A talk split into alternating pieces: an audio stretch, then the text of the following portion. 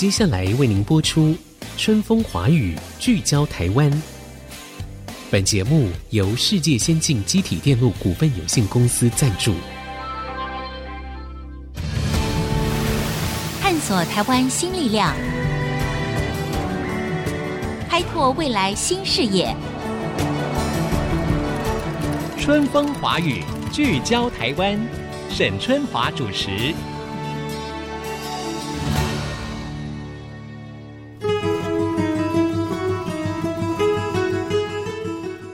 大家好，欢迎收听《春风华语》，聚焦台湾。我是节目主持人沈春华。在全世界呢，都在积极的发展出绿能，哈。那么希望呢，能够为我们的地球减碳、减缓全球的暖化，并且朝向永续的今天呢，可以说几乎每一个先进国家都提出了。二零五零年净零排碳这么一个重大的目标，那事实上呢，台湾也是有具体策略的，包括呢，在二零五零年呢，氢气发电的占比预估要达到百分之九到百分之十二，哇，这个比重其实不低哦。值得注意的是呢，跟我们之前非核家园所宣布的一些相关策略相比呢，氢能这一次被特别举出来了。到底氢能是什么？要如何来发电？台湾真的有这么多的氢可以用吗？我们今天很高兴呢，再度邀请到了前原智大学校长彭宗平校长，清大的讲座教授。因为呢，我们彭校长呢也是氢能研究超过三十五年以上的专家，哎哈。彭校长你好，很高兴再次访问你。春华好，各位朋友大家好。那因为这个疫情期间嘛，哈，我们还是透过线上的联系。不过呢，声音哎，好像很清楚，很高兴再度看到校长哈。那校长，这个您研究氢能已经也超过三十五年了哈，对于这方面的相关的一些专业啊资讯呢，一定是相当的熟悉的。可是对我来讲啊，就真的是有一点陌生了。氢气去把它变成发电的能源哈，但是最近呢，引起了很多的讨论。要不要请校长先跟我们说明一下？到底什么是氢能？那台湾为什么最近突然会想到要来发展氢气发电这一块？其实我们可以这么讲，一般人对所谓的天然气比较熟悉，主要的成分是甲烷，嗯，它的化学式是 CH4，一个碳四个氢，一个碳四个氢，你燃烧以后呢，一个碳就变成二氧化碳，嗯哼，四个氢就变成两份的水。那你如果用氢气的话呢，一个单位的氢。就产生一个单位的水，嗯，所以如果说你可以用甲烷、天然气来燃烧，产生热量来发电，那氢气当然也可以燃烧来发电啊。最简单的原理其实一样的。是了解，那当然呢，过去以来哈，就是说，当台湾我们在讨论这个所谓的绿能的一个发展的过程当中，我们可能谈到了风力的电力啊等等其他的绿能，好像比较没有谈到氢气发电。哎，可是最近它突然红起来了哈，前提当然就是说要有足够的氢气供应嘛。那台湾的氢气要从何而来呢？台湾的氢气主要是来自两个部分哈。其实大家一般谈的就是工业用制成里面有一些氢，它需要用氢气。比如举个例子，半导体业，半导体业呢，它需要用氢气来保护，因为它是一种还原性的气体，它在过程里头需要用到很多的氢来保护它的晶片不要被氧化。氢气呢，在半导体业呢是作为一个还原气体在保护用的，但是这个过程里头最后就会把这个氢放出来。因为没有使用完毕嘛，对，这种叫做废氢啊，废氢，就废弃的氢。过去这个废氢呢，本来买进来要花很多钱，但是没有全部使用完毕，还是有几十个 percent 被放掉。那放掉最简单的方式就把它烧掉嘛，因为要回收是一个工程哈。嗯，过去可能没有想到说要把它回收，或者回收还要再加上其他的设备。那化工业啦、钢铁业啦，在过程里头呢，他们也会产生一些氢气。这个氢气他们没有拿来用，所以这叫余氢哈。所以现在呢，就是说，哎呀，那这个氢气是不是我这余氢可以把它拿来供给其他的单位来使用？它是一个副产品。嗯、台湾根据过去呢，这一些可能有几十亿的立方米，当然这是保守的估计，甚至可能两三百亿的立方米的余氢跟废氢。那过去最简单的方式就把它烧掉。但现在大家想说，哎，这个氢呢，因为它燃烧产生只是水，它没有二氧化碳。那这时候大家就想到说，那我这个废氢余氢是不是应当把它回收，经过纯化以后拿来使用？这头是一个比较大的分量啊。嗯嗯嗯。那如果说工业的公司呢，一刚开始它必须用百分之百或者九十九点九九纯度的氢气的话，那这原来的氢气它主要有两个来源，一个就是我们的石化业呢，经过所谓的重组，把这个化石能源呢把它重组，把氢气提炼出来；另外一个呢是用电呢把水电解产生氢气跟氧气。嗯哼。但对用电当然，你的效率的话，就是你用比较贵的电产生出来的效率又没有那么高，所以这个氢气当然就很贵嘛。就是说用电来分解氢，这个的成本会比较高。嗯哼。但是化石的燃料呢，不管是天然气哈，或者是煤也是另外一种可能，它的成本是比较低的。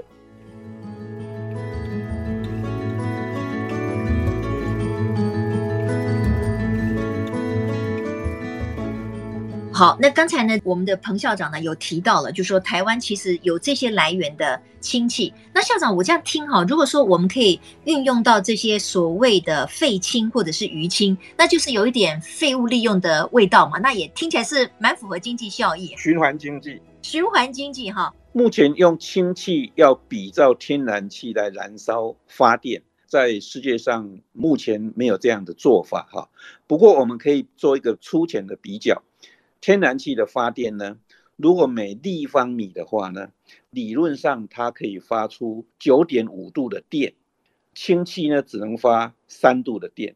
但是天然气呢，它目前一般的燃烧热效率大概是四十六 percent，而日本做过的一个初估呢，用氢气的话大概只有二十几到三十 percent 啊。但是因为氢比较轻。所以这样比较基础可能不是最好，应该是用重量，就是以公斤来算。那因为氢比较轻呢，它一公斤呢、它可以发出四十度的电，理论上，而天然气呢只有十五度的电，也就是氢气呢，它有多出两倍半燃烧的这个热能来供应发电，这是有关用氢气来发电的一种方式。那目前有些国家已经在试着，就是把氢气呢。跟天然气混合，混合来发电。那将来当然，假如技术更成熟，也许可以往直接用氢气。但目前现在我们还看不到这样一个做法。OK，好，啊、那因为最近大家在谈这个氢气发电，就所谓的氢能的过程当中，当然也出现一些不同的讲法。比如说那个常常很喜欢发表这个高论的特斯拉的创办人马斯克，哈，马斯克呢，他就曾经大力的抨击氢能，说呢用氢气储存能源啊，效率低，哎，体积又太大，又很难运送。而且呢，用煤炭或者是天然气产生氢，还是会产生大量的碳排放。那么，针对马斯克的发言，不知道校长您的看法是什么？我想这要分两个方式来看哈。是他讲法似是而非啦哈。啊，为什么呢？因为假如我们把氢气呢用在不同的方式去发电，嗯，其实刚才讲的，一般人只想到的是燃烧，就像火力发电厂去发电，嗯，好。但是还另外一个呢，更大宗的，目前最大宗的其实是用燃料电池，就是说用氢气呢，一边供给它氢气，一边供给氧气。那供给氢气跟氧气，它就可以在电化学的反应里头就发电了。嗯，这个的效率呢，可以到五十 percent，甚至到六十 percent，高很多。好，但是假如把氢气放在汽车的内燃机推动引擎，那个不叫发电，那就是动力。啊哈，它的效率呢就比较低了，大概三十 percent 到四十 percent，所以效率是不一样的。如果拿来用在火力发电的话，它效率大概二十几 percent。这边有点似是而非，就是说你用在燃料电池、用在汽车的动力跟用在火力发电，它的效率都不一样。嗯嗯，用在燃料电池呢，它的效率是最高的。嗯，那但是燃料电池的发电呢？跟现在特斯拉用的所谓的锂电池的有点是竞争者，嗯，他们有一点竞争的态势啊。是，然后另外他讲说会排出很多的碳啊，嗯，确实如此。因为我刚才讲到很多的重组，现在最主要的，像在美国，百分之九十五以上的氢气来自于化石原料。刚才我讲的重组。因为你化石原料里面本身有碳、有氢跟氧，嗯、对不对？所以你变成氢之后呢，它有很多的二氧化碳，所以他说会排碳。可是呢，如果你把二氧化碳利用现在最常讲的叫 CCSU 啊，CC 对，Carbon Capture 两个 C，再加上 S Storage，再加上 U Utilization。也就是碳捕捉以后呢，把你在大量的氢的重组过程里头所产生二氧化碳，可以集中把它捕获了，就不会排出去了。嗯嗯嗯嗯。但是如果说你今天汽油放在每一部车排出去呢，那个二氧化碳你是没有办法回收的。所以如果是利用化石燃料来产生的氢气，我把它集中。就在裂解厂呢，就把二氧化碳直接把它捕捉了。事实上，这个碳是可被处理的。嗯。好，所以呢，我们听到彭宗平校长这样讲的话，其实呢，这个氢有很多种不同的产生的方式，制成也不一样，所以它导致的结果跟它的效能就不同。所以呢，马斯克他只是谈出了其中的一个部分。我们如果要了解氢能这件事情，可能要从多元的角度来探讨。好了，我要先进一段广告。广告回来之后呢，我们要继续请教彭宗平校长，就是说，那事实上很多国家哈，包括韩国跟日本，有在发展氢能这件事情，而且它的进程比我们要早很多。那他们发展显然也是有他们的道理跟理由存在。那到底要怎么样来看别的国家发展氢能这一块？那我们要如何继续来推动氢能的发展？马上再回到春风华语，聚焦台湾。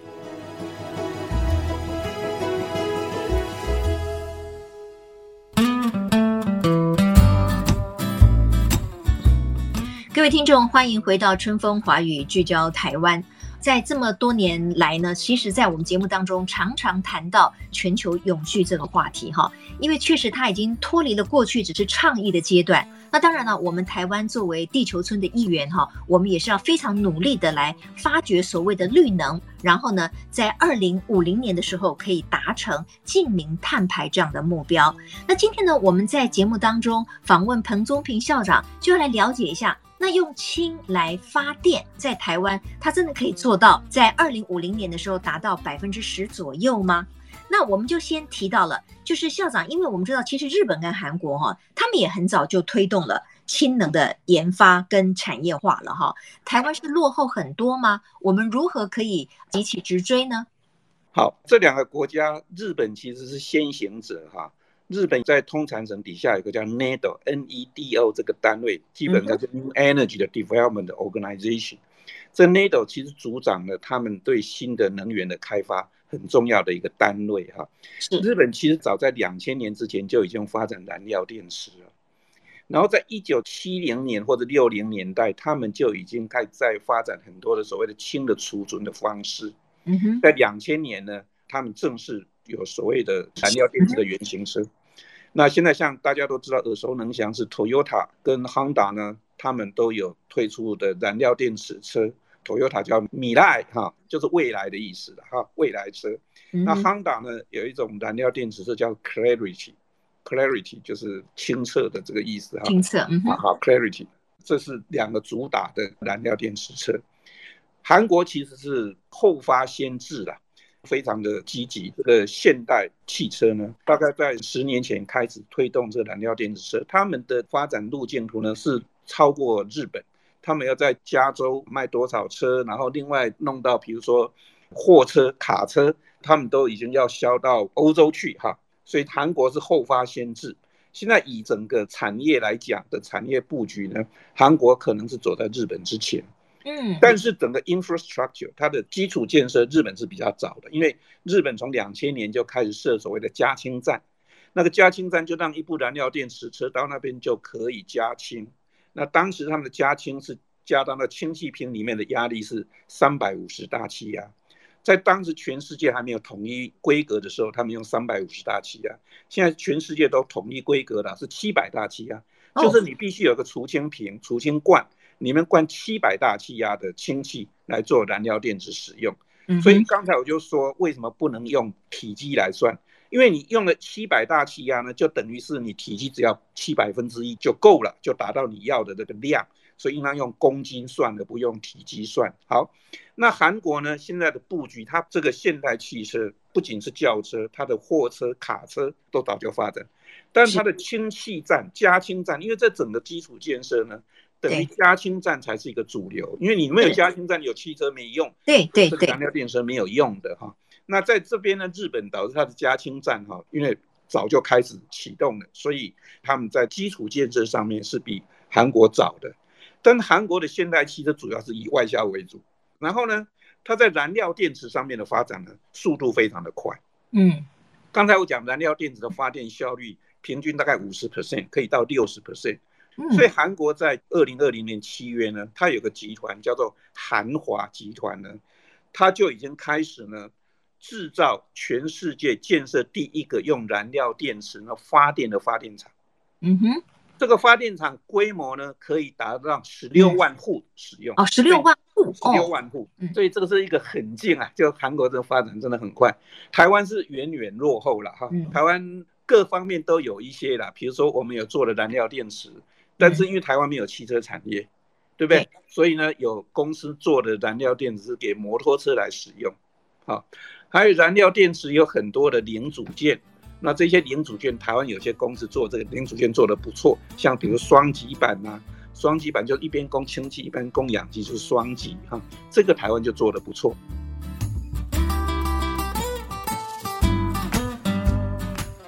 那现在呢？台湾因为二零五零年的期限，这里头要稍微说明一下，嗯，就是台湾其实在十年前通过的温室气体减量法啊，当时的目标，二零五零年的排碳量是二零零五年的一半，嗯，因为台湾的排碳量是世界平均值的三倍啊，非常的高，所以当时我们目标是二零五零年排碳量是二零零五年的一半，可是去年的巴黎气候峰会呢？是。全世界都已经宣布二零五零年要净排净零，嗯哼，净零以后呢，我们现在也宣布要净零了，嗯嗯，所以现在温室气体减量法已经在修改，在立法院要变成净零。那要净零的话，这时候我们的第一道就必须要很大了，对，所以这时候氢能呢就被涵盖进来，说哦，这个氢呢，我至少要花个百分之九、百分之十二、百分之十啊，嗯嗯嗯。可是以台湾目前的产业，还有台湾过去的产业结构呢，我们很难做到这个样子。第一个，我们在燃料电池这边，像刚才我的分析，如果要用火力发电的话，现在大家谈的火力发电，其实这个部分还为时尚早，全世界几乎还没有用氢纯氢气火力发电，有些呢是加了五趴到天然气，目标将来可能加到二十趴，因为它的效率只有二十几个 percent。嗯哼，即使是日本，它的路径图呢，在未来二零三零年，它的效率也是要到二十七 percent，所以它效率是不高的。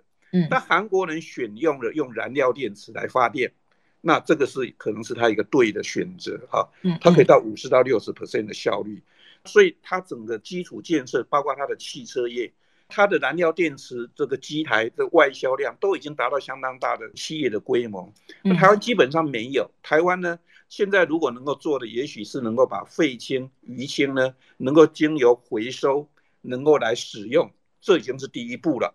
是，那这个第一步呢，其实它如果拿来火力发电呢，那那有点浪费，因为第一个 拿来火力发电呢，这个产业目前技术上都还不成熟，比较成熟的还是在燃料电池这边。啊，那另外一个就是放在汽车引擎，这也是一个可能，但是就是取代的汽油或者是取代瓦斯，但这个部分台湾同样的，台湾的汽车产业在这边也是没有竞争力。所以我看台湾能够往上追的可能两个主要的方向，一个是余氢跟废氢的的回收纯化，这个是一个循环经济哈。第二个可能是在燃料电池上面能够加把劲了哈，能够有个系统化，因为台湾基本上没有系统商，就是做一些零件，但是要把它做成一个燃料电池，台湾基本上。在这一方面还是有问题的。那校长这样子听起来哈，我觉得对于我们现在因为要投入二零五零要变成什么净零碳排，这比之于我们过去的标准就高很多了嘛。加把劲，我觉得那各方面可能那个压力是急速的升高的。那如果说我们要发展氢能哈，你觉得台湾要做的第一步是什么？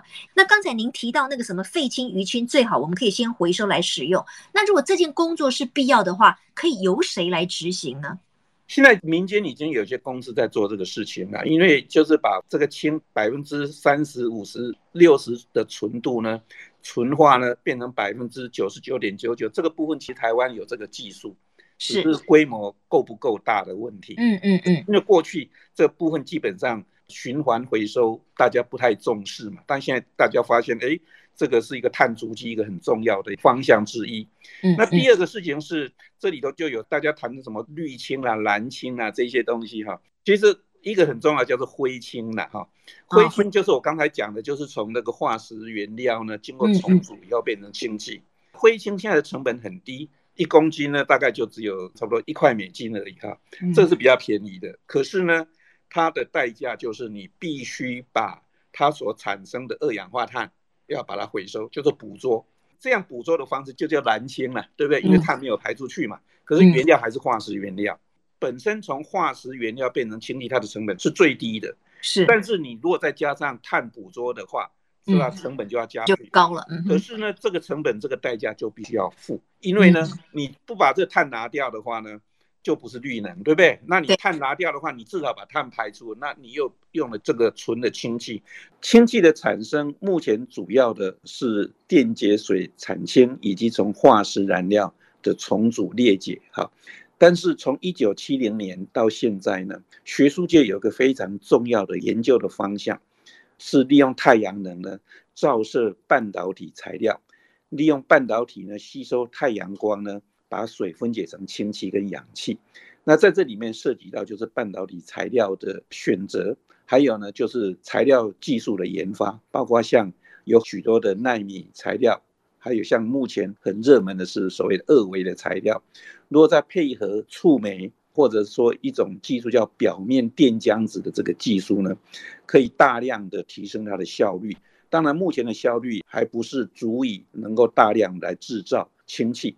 但是呢，如果将来有适当的材料被研发出来，具有产业上应用价值的话，可能就可以一举解决了人类的永远的这个能源的危机。因为太阳能是取之不尽、用之不竭，而水也是如此。所以呢，也许这个是有很好的一个可能性。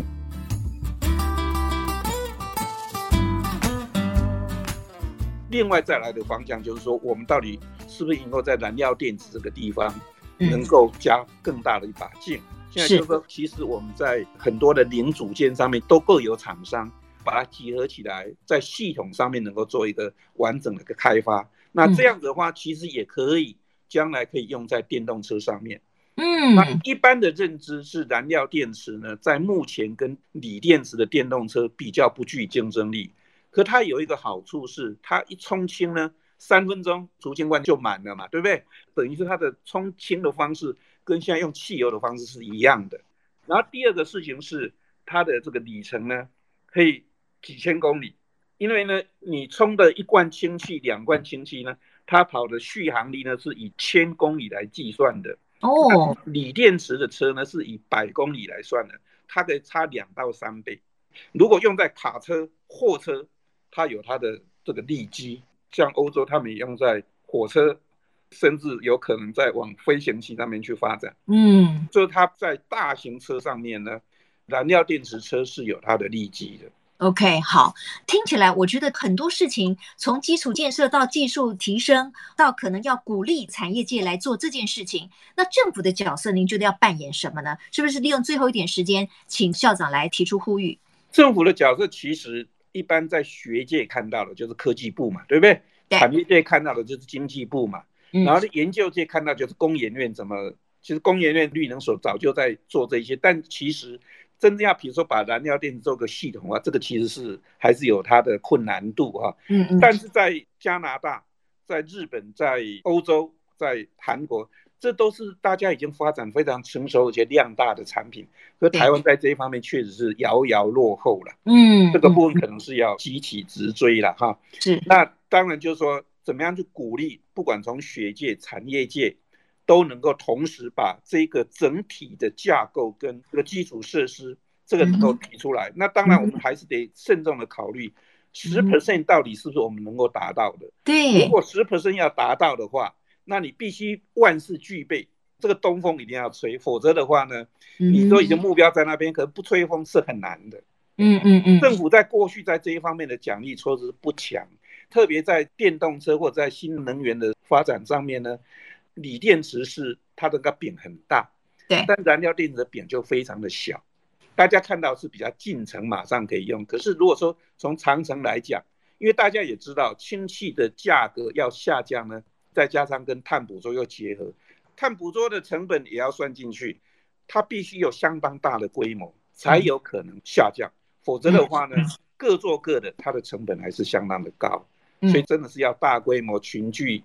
群策群力，对，对对对，才比较有可能呀。是，好，今天呢，因为时间的关系哈，非常谢谢彭宗平校长哈，也是我们清大的讲座教授。看起来不是一个很简单的工程哈，尤其是如果已经设定这个目标的话，就像刚才校长说的，确实我们要急起直追，要加把劲，而且不但是产官学要合作，政府方面可能要推出一些必要的奖励措施哈，然后来督促不管是学界还是产业界，能够呢更。加速这方面的这个研究。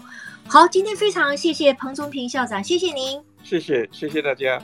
那也谢谢各位听众朋友今天的收听，《春风华语》聚焦台湾，我们下周同一时间再会，拜拜，校长，拜拜，拜拜。本节目由世界先进机体电路股份有限公司赞助，探索真相，开拓未来。世界先进公司与您一起聚焦台湾。